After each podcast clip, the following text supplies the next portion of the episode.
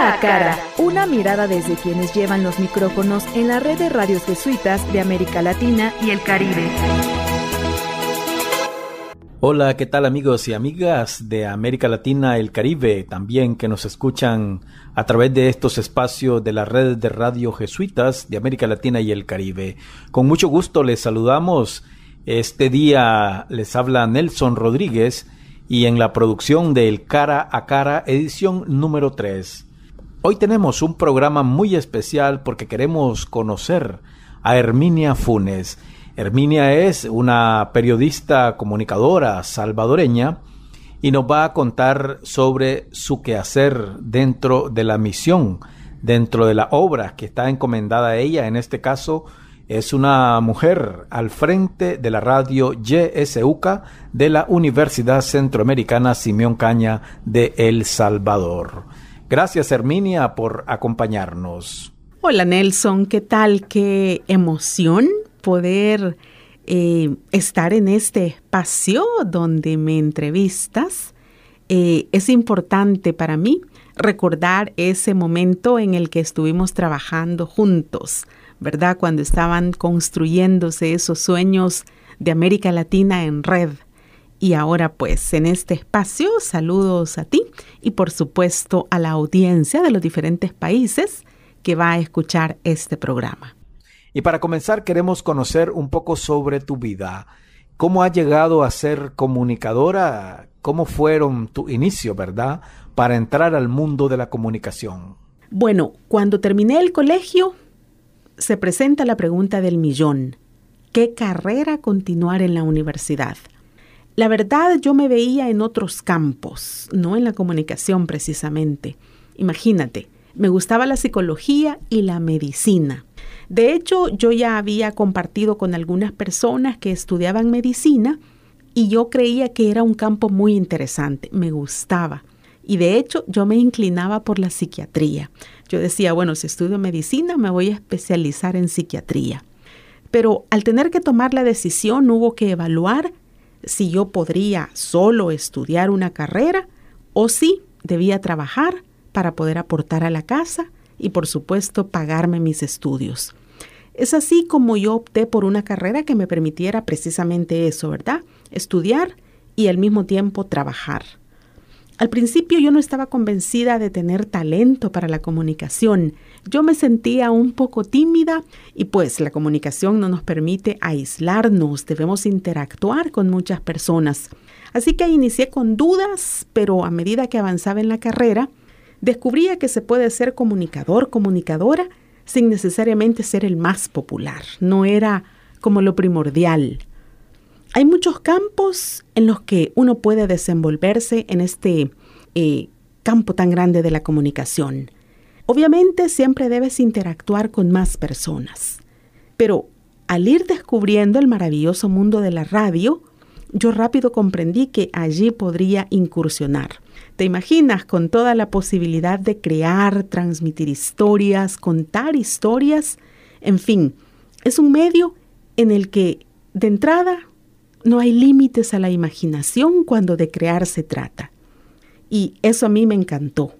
Fue curioso porque cuando el docente de práctica profesional, cuando yo estaba en la universidad, nos seleccionó a cada uno para el medio al que nos iba a enviar para justamente realizar nuestra práctica, a mí él me había visualizado para la televisión. Ya estaba un canal de televisión donde yo iba a ir a hacer mi práctica.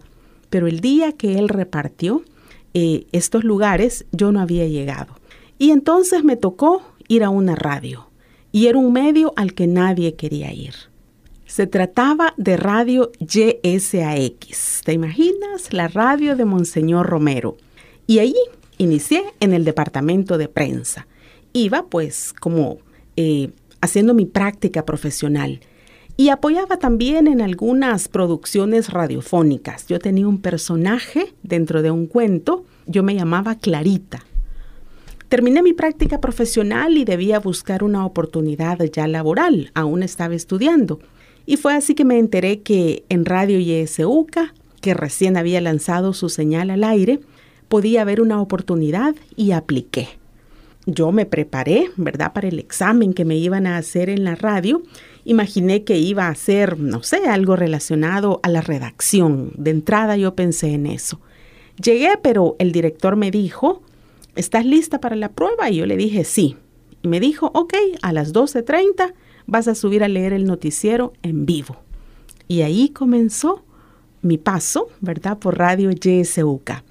Quería tanto la plaza, aunque fuera eventual, que traté de hacer mi mejor trabajo y creo que allí fue donde perdí el miedo al micrófono. Carlos Ayala, el director en ese momento, me dio la oportunidad. En la red de radios jesuitas de América Latina y el Caribe, cara a cara. Cara a cara. Gracias, Herminia, y también queremos que nos contés cómo fue que llegaste a ser directora de la radio YSUCA. Antes de ser directora, yo tuve el privilegio de estar en el departamento de prensa. Ya conocía la dinámica de trabajo. La radio siempre tuvo mucha aceptación, su credibilidad es importante y creo que esto nos llama a ser muy responsables y a tener clara la misión y la visión. Pero es importante que te cuente a ti y a todos los amigos y amigas que nos están escuchando que trabajando en YSUCA conocí a Aler y ahí pues eh, me seleccionaron para formar parte de ese grupo selecto que tendría la misión de trabajar en el proyecto de Aler satelital, América Latina en Red. Fue una experiencia visionaria, considero yo, eh, que tenía impregnado el sueño de muchos que pensaron en este proyecto y luego muchos le terminamos de dar forma. Eso fue allí por el año 1997, si no mal recuerdo, y estuve hasta el año 2000. Eh, tuve que regresarme, dado que mi mamá pues eh, estaba mal de salud, su condición no era buena, y yo decidí pues que debía regresarme. Hablar solo de este proyecto en Aler nos llevaría buena parte de la conversación, por eso lo vamos a dejar allí para comentarte que luego de esta experiencia regresé a YSUCA y traté de implementar eh, nuevamente desde el departamento de prensa todo lo que yo había aprendido en Quito, Ecuador. Tuve el apoyo del director Carlos Ayala y también de las demás autoridades de la universidad. Estuve un par de años hasta que me moví a otros proyectos, siempre en radio. Eh, volví a estar fuera del país también por otro periodo y al retornar eh, tuve una experiencia como consultora y también como funcionaria pública. Eh, te comento a ti y a toda la audiencia que tuve la oportunidad de formar parte de la primera generación de comisionados que dieron vida al Instituto de Acceso a la Información Pública. Esto fue en el año 2013. El país estaba dando un paso importante hacia el tema de la transparencia y el acceso a la información pública. Cumplí mi periodo de seis años para el cual fui nombrada. Pude haberme quedado otro tiempo más porque no se había nombrado aún a la persona que iba a relevarme en el cargo, pero advertí que se avecinaban algunos cambios dentro de la institución que ya no iban en la lógica bajo la cual se dio vida al órgano garante del acceso a la información pública en El Salvador.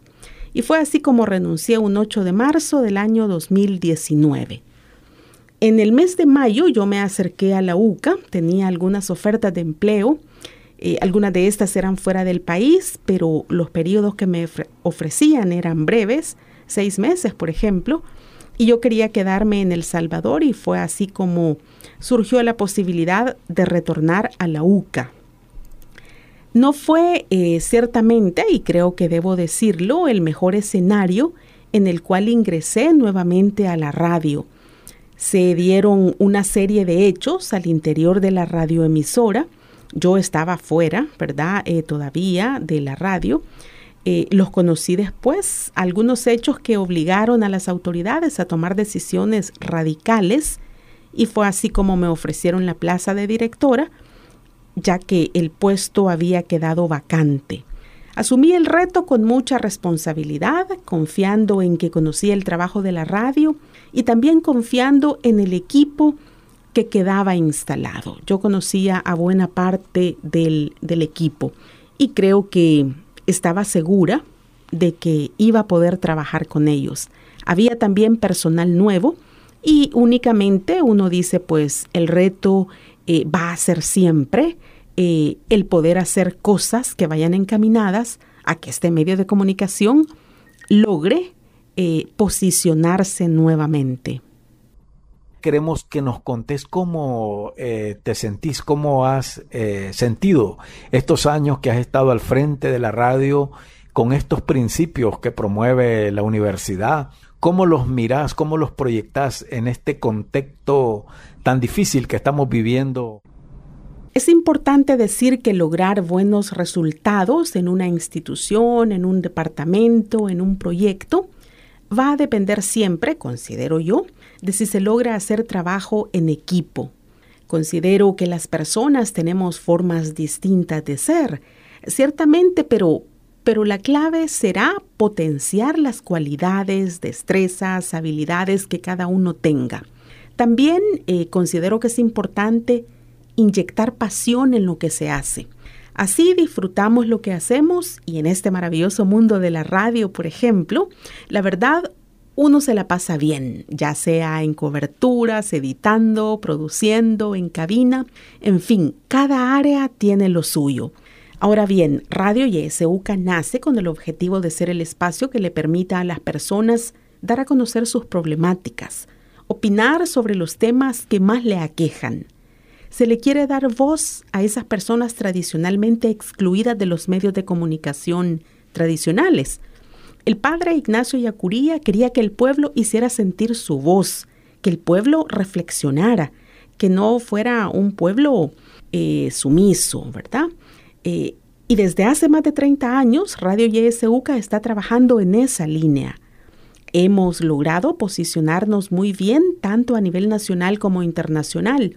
Ahora con el tema de las nuevas tecnologías y las redes sociales, es muy fácil trascender las fronteras y por supuesto llegar a más públicos. Solo debemos ser creativos, debemos lanzarnos a probar nuevos formatos, por supuesto sin perder de vista nuestra misión y visión. A nivel de noticieros, eh, ocupamos prácticamente el segundo lugar a nivel nacional. Nuestras redes sociales son visitadas por miles de personas, tenemos una audiencia muy participativa y esto nos coloca en una posición en la que no somos del agrado de los gobiernos, de ninguno, pero ahora la situación es peor. Y ESUCA seguirá trabajando en la línea de dar voz a todas las personas.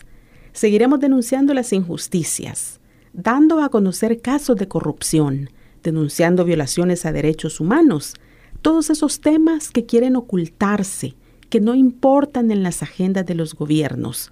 Somos en definitiva una radio comprometida con las grandes mayorías. La actual coyuntura nos llama a seguir siendo voz de esa gente que tiene limitada su participación en otros medios de comunicación Queremos llevar el pensamiento de la UCA a todos los rincones del país, porque sabemos que es clave que la gente conozca la realidad nacional para que pueda luego tomar decisiones de manera informada. La gente debe empaparse de lo que acontece en el país y eso nos obliga a llevar información a las personas.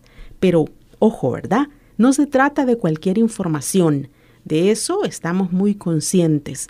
Debemos informar apegados a la verdad. En la red de radios jesuitas de América Latina y el Caribe, cara a cara. Cara a cara. Tu mensaje a las personas que hacen radio en América Latina a través de la red de radio jesuita. Bueno, pues yo les diría que sigamos haciendo nuestro trabajo con la convicción que los diferentes productos que ofrezcamos a nuestros amigos y amigas oyentes van a ser importantes van a tener un impacto en las personas y eso a su vez puede aportar a los cambios que tanto se necesitan en nuestros países. No dejemos eh, de soñar con un mundo mejor, pero ojo, no nos quedemos soñando. Es importante que acompañemos esos sueños con acciones concretas. Disfrutemos nuestro trabajo. Así el día pasa tan rápido y al despertarnos Pensemos en que tenemos un nuevo día en el que debemos dar lo mejor de nosotros. Las obras de la Compañía de Jesús tienen objetivos claros y nosotros debemos sentirnos orgullosos de estar trabajando en estos proyectos. Es un privilegio realmente, un orgullo ser parte de la UCA. Muchas gracias Herminia por habernos acompañado en este cara a cara. Nos estaremos escuchando en la próxima edición. Nelson, muchas gracias por este espacio. Saludos especiales a todos los amigos y amigas que nos escuchan en los diferentes países de nuestra patria grande. Hasta aquí este cruce de miradas con quienes hablan a los micrófonos de la red de radios jesuitas de América Latina y el Caribe, cara a cara